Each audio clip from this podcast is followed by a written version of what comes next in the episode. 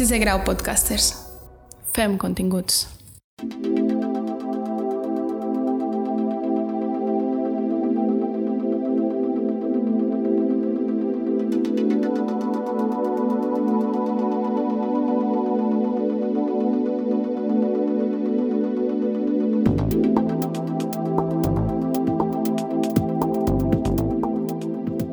Cambian las épocas, cambian los estilos.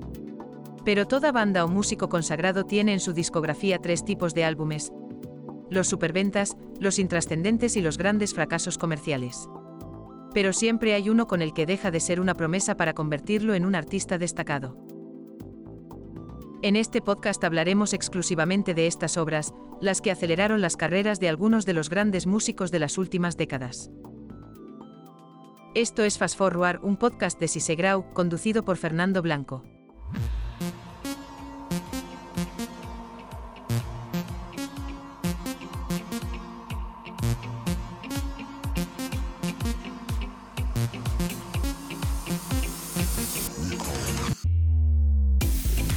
Bienvenidos melómanos al episodio de hoy de Fast Forward, en el que exploraremos Outrospective de Fayless, un álbum icónico que desafió géneros y transformó la música de baile de los primeros 2000.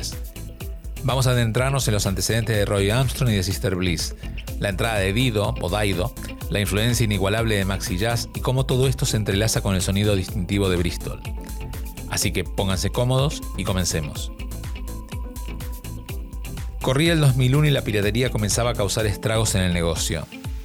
La escena de la música electrónica comenzaba a mostrar cambios importantes, como el final del reinado de Fatboy Slim y de Chemical Brothers, líderes indiscutidos de los últimos años de la década del 90, la pausa indefinida de Afex Twin y se comenzaba a hablar de las sesiones de un DJ francés que prometía, un tal David Guetta.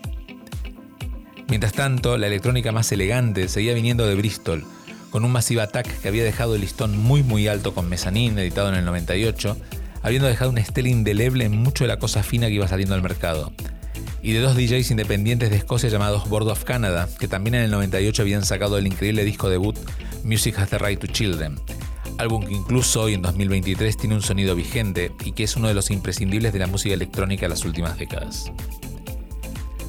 Es así que en junio de aquel 2001, Fayless, una banda que ya tenía mucha autoridad en el mercado, luego de sus dos primeros álbumes, y sobre todo después del éxito mundial del corte principal de su anterior álbum Sunday with DM, el monumental God is a DJ, saca al mercado Outrospective, el álbum que los convirtió definitivamente en referentes.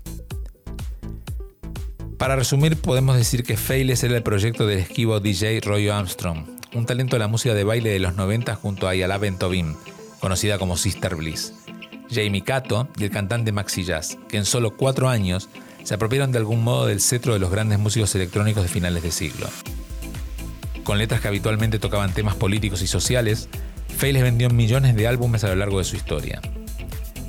Jamie Cato abandona Fayless en 1999 para crear One Giant Leap, un proyecto muy interesante pero casi sin reconocimiento comercial, que combinaba electrónica y world music, donde además de los miembros de Fayless, colaboraron Robbie Williams, Nene Cherry o Bono, entre tantos otros. Outrospective es una obra de música totalmente hipnótica. 12 canciones, tres de las cuales hoy en día siguen siendo pinchadas en emisoras, We Con One, Tarántula y sobre todo One Step Too Far. En mi opinión, la mejor aportación de Dido, que recordemos que es la hermana del líder de la banda, Roy Armstrong, y que hacen de Outrospective una verdadera obra maestra. Me animaría a decir que casi podía ser de los mejores discos de aquel año. Un 2001 rico en lanzamientos de todo tipo, como el primero de Gorillaz, Lateralus de Tool, Fever de Kylie Minogue o Easy Seed de The Strokes. Si hablamos de las canciones, las que dejaré en una playlist en la descripción, la cosa empieza muy fuerte con Donny X, una pista envolvente que marca el nivel musical de Rollo y Sister Bliss y esa entrada maravillosa de Maxi Jazz sobre estos colchones de sintetizadores que generaban los músicos. Tema aparte es hablar de Maxi Jazz, el carismático rapero y letrista de la banda, figura fundamental en Faithless. Su estilo de rap, profundamente emotivo y consciente, dejó una marca indeleble en la música pop de los 90 y su influencia en el álbum y su capacidad para fusionar géneros son evidentes y perduran hasta el día de hoy. Lamentablemente Maxi Jazz nos dejó muy pronto, falleciendo en la Nochebuena del 2022 con solo 65 años. La segunda pista de Outrospective es Not Enough Love, una dulce melodía con el protagonismo de la canción Sympathy del cantante y actor Steve Rowland y su banda de Family Dog, sampleada de su versión original de 1970, demostrando cómo Fayle sea capaz de combinar una canción casi folk con una canción electrónica. La tercera pista es el punto más alto del álbum, We Con One, un himno generacional con una letra que llama a la comunión y al sentido de unidad entre las personas, en un momento especialmente convulso. Contextualicemos que veníamos del cambio de milenio y todo el storytelling que había generado, y que premonitoriamente en pocos meses fue el desastre del 11S. La canción presentaba un videoclip también absolutamente demoledor que mejor ni explicarlo. Dirigido por Nick Goffey y Dominic Howley, dupla habitual en los videoclips de The Chemical Brothers, se convirtió en un permanente heavy rotation en los canales musicales. Hoy en día, la versión colgada en el canal oficial de Failes de YouTube tiene más de 32 millones de visualizaciones, del que dejo también el link en la descripción. Crazy English Summer vuelve a poner calma con esta corta canción de menos de 3 minutos en la voz de Zoe Johnston, una habitual colaboradora de la banda que incluso fue miembro semipermanente en más de una gira. A continuación, Muhammad Ali, otro de los cortes de Outrospective, desnuda un maxi jazz casi crooner, que rinde homenaje al boxeador que, dicho por él mismo, sirvió como inspiración para convertirlo en un activista desde muy joven por la causa de los negros. Machine Aras sirve como intermedio para la segunda parte del álbum. Recordemos que en 2001 estamos en el imperio del CD y el concepto de lados de los vinilos había caído en desuso. Esta canción, cuya base rítmica me hace acordar incluso a los Pet Shop Boys, deja espacio a la segunda gran sección del álbum. Las imprescindibles One Step Too Far, corte donde destaca, como decíamos, la voz angelical de Dido, con otro vídeo icónico dirigido por Lee Freelander. A propósito, como curiosidad te cuento que Lee Freelander dirigió unos años después la película Déjate llevar de Antonio Banderas en 2006. Lo que sigue es Tarántula, una canción 100% discotequera de casi 7 minutos que deja a las claras el porqué de la popularidad de Failes y su peso en la escena trans. Es el Godice DJ de este álbum y contiene todos los JT de Maxi Jazz y esa genialidad de producción de Roy Armstrong.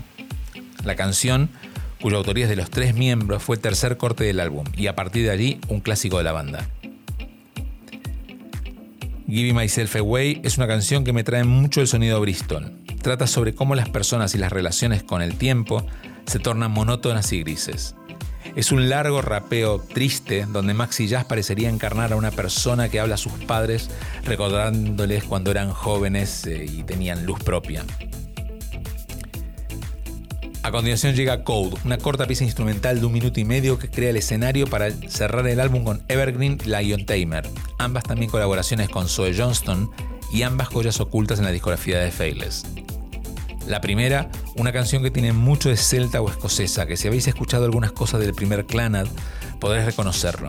Y la segunda, una letra íntima, reflexiva y crítica que demuestra lo buen letrista que era Maxi Jazz, con un cierre casi orquestal de esta verdadera obra maestra. Tuve la oportunidad de ver en directo a Failes en formato dúo cuando vivía en Barcelona, en una discoteca en la que no éramos ni 200 personas. Recuerdo aún el increíble magnetismo de Maxi Jazz en el escenario desde sus casi dos metros y la apuesta casi espartana de Sister Bliss tras los teclados, dando un set increíble que mejoraba lo grabado en los discos, ya que Failes, Todis Electronic y Sampler era una banda de conciertos. Desde Outrospective, Félix ha continuado su viaje musical, expandiendo horizontes y experimentando con nuevos sonidos.